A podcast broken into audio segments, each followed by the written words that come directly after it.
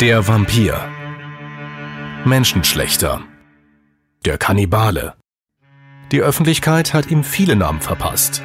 Seine Nachbarn kennen ihn nur unter einem. Fritz Hamann. Mindestens 24 junge Männer hat der Serienkiller von Hannover umgebracht. Getötet im Liebesrausch. Ihre zerstückelten Leichen verschwinden in der Leine, im Wald oder sogar im Klo. Die bestialischen Morde haben die Menschen in ganz Europa in den 1920er Jahren in Atem gehalten. Die Figur Hamann aber steckt bis heute in den Köpfen der Menschen. Eine Faszination des Bösen. Ich bin Nils Christoph, Reporter, und ich will jetzt mehr erfahren über diesen Mann aus meiner Stadt. Was treibt einen Menschen zu solchen Wahnsinnstaten? Warum konnte eigentlich die Polizei diese Mordserie nicht früher stoppen?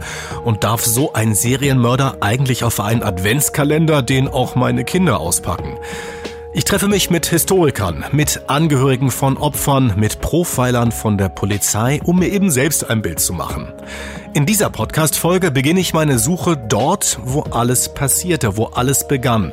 In Hannover. Eine Stadt, die ganz anders war, als ich bisher dachte. Episode 1 Werwolf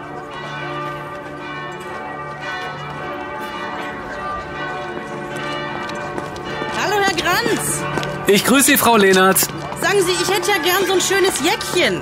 Haben Sie was vorrätig? Gerade nicht. Ich hab's eilig. Ich habe eine Verabredung. Ah, na dann. Aber halten Sie sich die Nase zu. Die Leine, die stinkt heute wieder zum Himmel. Na, Hans? Süßer?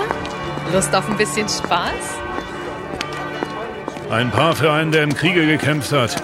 Die Schützengräben von Verdun. Und ich habe kein Bein mehr. Bitte, der Herr. Arzt mit der Bildung einer Bürgerblockregierung betraut. Alles im hannoverschen Anzeiger. Reichskanzler Wilhelm Marx soll neue Regierung bilden.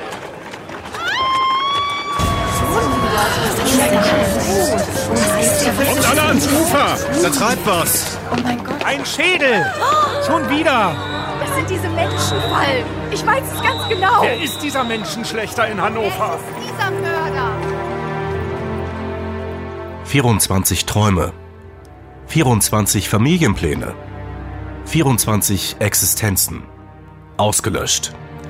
Innerhalb eines Jahres ermordet ein Mann mit dem Namen Fritz Hamann zwei Dutzend junge Männer, eigentlich noch Jugendliche.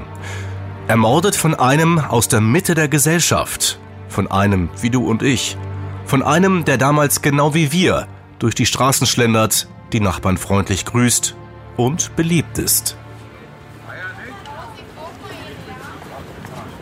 Das ist die Altstadt von Hannover. Heute.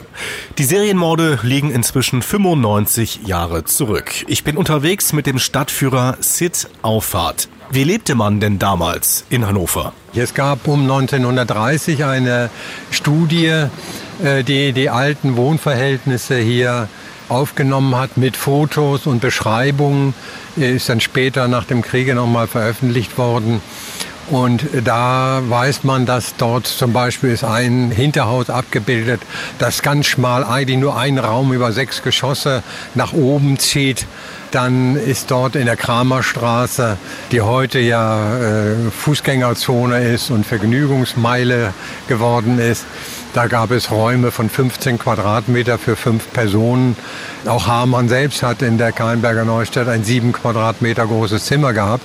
Also das waren die üblichen Wohnverhältnisse. Es war dicht bebaut bis in die Innenhöfe, weil auch hier die Vermieter glaubten, über die Mieten immer noch mehr äh, Geld verdienen zu können und haben das an die Ärmsten der Armen die in Hannover lebten, gemacht. Denn die Altstadt ist, nachdem die Welfen ins Exil äh, gebracht wurden durch die Preußen, ist sozusagen all das, was die Altstadt mit dem Schloss verbunden hat, die Hofbäckerei oder Hoflieferanten, sind alle zum Bahnhof, zum Kröpke gezogen und die Altstadt verslammte immer mehr, sodass um 1900 schon die ersten Aufforderungen im gutbürgerlichen Milieu auftauchten. Die Altstadt muss saniert werden, muss wieder hergerichtet werden. Die Zeit der Weimarer Republik. Der Erste Weltkrieg ist gerade vorbei. Der Weltenbrand hat Spuren hinterlassen. Vom Krieg gezeichnete, verkrüppelte Männer kehren aus den Schützengräben Belgiens und Frankreichs nach Hause zurück. Aber die junge Republik leidet. Politische Morde? Naja, daran haben sich die Menschen schon irgendwie gewöhnt. Aber als richtig schlimm empfinden sie die Inflation. Das Geld ist hier nicht das Papierwert, auf dem es gedruckt wird. Die Armut der Bevölkerung ist groß und damit wächst auch die Kriminalität. Sogar unbescholtene Bürger müssen zusehen, wie sie zurechtkommen. Das sagt mir der Historiker Dr. Thomas Keiler. Er spricht von der Mangelgesellschaft. Die sich dann darin geäußert hat, dass es einen Mangel an Grundnahrungsmitteln gab ähm, dass Hamsterfahrten aus den Städten auf das Land gemacht wurden und dass natürlich ein Schwarzhandel florierte der durchaus geduldet war, weil natürlich auch politisch äh, und gesamtgesellschaftlich äh, die Versorgungslage wirklich schlecht war und der Schwarzhandel eigentlich die einzige Möglichkeit war, an Waren zu kommen, an die man eigentlich nicht kommen konnte. Also geduldeter Schwarzhandel, der dabei half, die Menschen zu versorgen. Hannover liegt mit seinen 450.000 Einwohnern in dieser Zeit auf der Eisenbahnstrecke zwischen Berlin und Köln. Ideal für Gauner, Hehler und Prostitution. Auch junge Männer verkaufen ihren Körper. Deren Heimat ist vor allem die Altstadt geworden und die Kneipen sind ein beliebter Treffpunkt, auch die Kreuzklappe. Der Ort war natürlich berüchtigt. Es war ein Ort von Schwarzmarkt, Hehlerei, Prostitution und Schlägereien, die hier an der Tagesordnung waren. Wo Hamann auch häufig gewesen ist. Er war eine Art Kleiderhändler und hat sie hier natürlich auch vertrieben, genauso wie auf der Leineinsel.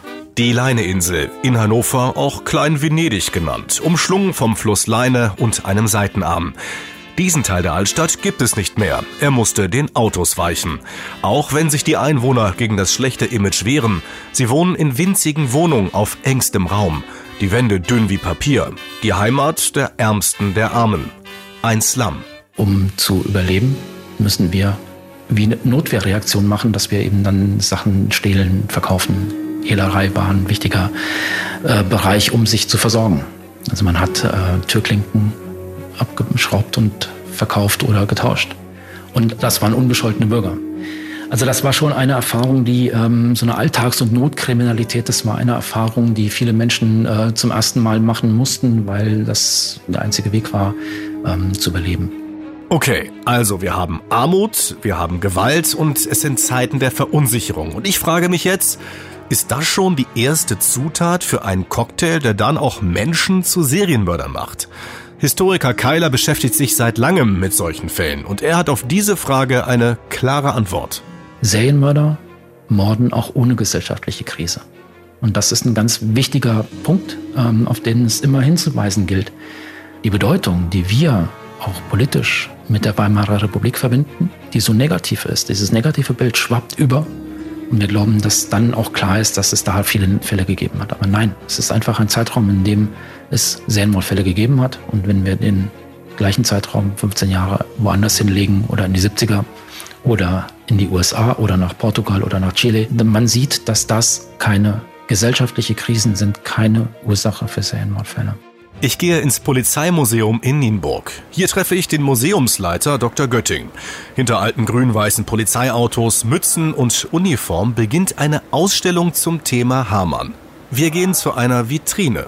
Das ist äh, das Hackebeil. Das ist also praktisch in den 90er Jahren erst zu uns ins Polizeimuseum gekommen und äh, hat so eine Legende. Also ein ehemaliger ähm, Polizeibeamter hat das mal aus einem Asservaten Bestand ganz legal erworben, äh, weil diese Sachen für das Verfahren nicht mehr gebraucht wurden.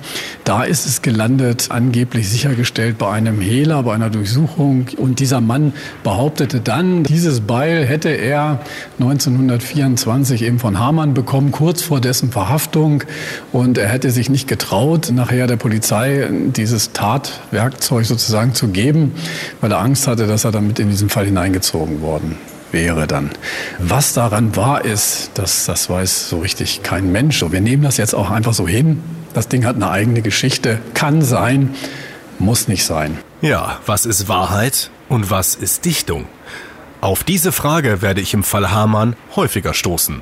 Die Bilder von Hamanns Wohnung geben da tatsächlich aber konkretere Hinweise.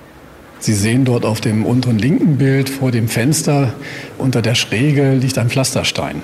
Und Die Erzählungen sind also aus der Wohnung Hamann sind nachts immer Klopf- und Hackgeräusche gekommen. Und zumindest nachgewiesen ist, er hat äh, nachher in der roten Reihe diese Opfer vollständig zerlegt. Das heißt nicht nur zerschnitten, sondern auch zerschlagen. Auch die Köpfe. Was sich hier in den beiden Wohnungen der Altstadt wohl abgespielt hat? In den Vernehmungsprotokollen sagt Hamann, er habe nicht die Absicht gehabt, die jungen Leute umzubringen. Es sei vorgekommen, dass die Knaben immer wieder kamen. Er wusste, wenn ich wieder meine Tour habe, dann passiert was. Ab und zu sieht man Fritz Hamann mit Säcken und Kisten, wie er seine Wohnung verlässt. Außerdem ist andauernd die Toilette verstopft. Und dann sind da noch die nächtlichen Klopf- und Hackgeräusche.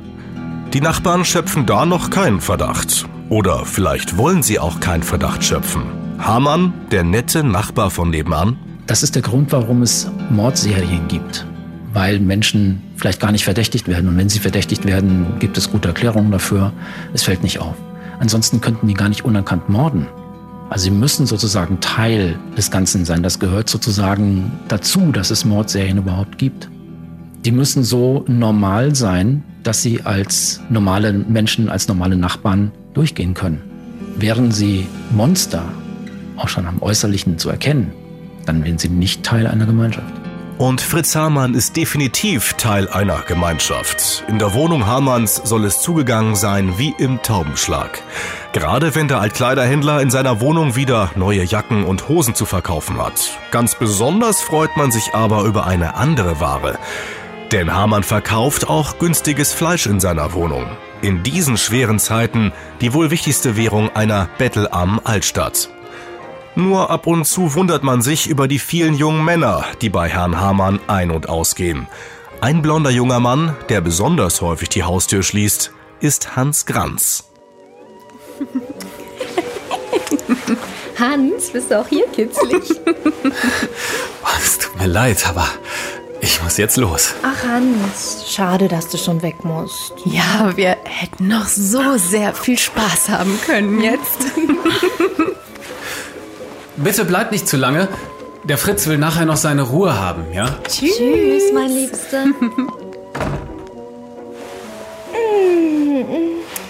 Elli, ich würde ja zu gerne mal wissen, was der Hans am Fritz findet. Na, das kannst du dir doch denken, Anni, nicht? Hm. Der Hans nimmt halt die Sachen einfach gerne in die Hand. Tja, bist halt nicht Dörche, ne, die alles für den Fritze macht. Kaffee machen, Strümpfe stopfen, statt mal so richtig. Ja, aber sonst habe ich den Hammer nie mit einem Mädel gesehen. Aber die Jungs, die mag er. Treibt sich ja auch in diesen schwulen Cafés in der Stadt rum, hm. habe ich gehört. Ja. Und hier gehen die Jungs ein und aus. Ja, hier geht's schon oft hoch her. Wir haben da ja schon so oft angestoßen. Und mit dem Hans, naja, dafür sieht's hier ja noch recht angenehm aus. Und Klamotten soll er sich hier ja auch irgendwo stapeln, ne? Der Hamann verkauft die ja. Willst du mal anprobieren? Klar, aber wo sind die denn? Tja, hm. Vielleicht hier unterm Bett? Oder vielleicht unterm Tisch? Nee. Oder was ist denn da hinten mit dem Wandschrank da? Hm. Sieht wie so ein Verschlag aus. Oh, Anni, ich finde das unheimlich. Draußen erzählt man sich, der Hamann hat was mit diesen Morden zu tun. Manche sagen sogar, der verkauft Menschenfleisch. Dann wollen wir doch mal schauen. Simsalabim, Türchen, öffne dich. Uh, was ist das denn? Ein Topf? Oh, und guck mal, der ist abgedeckt. Na los, Elli, greif mal rein. Mm. Oh.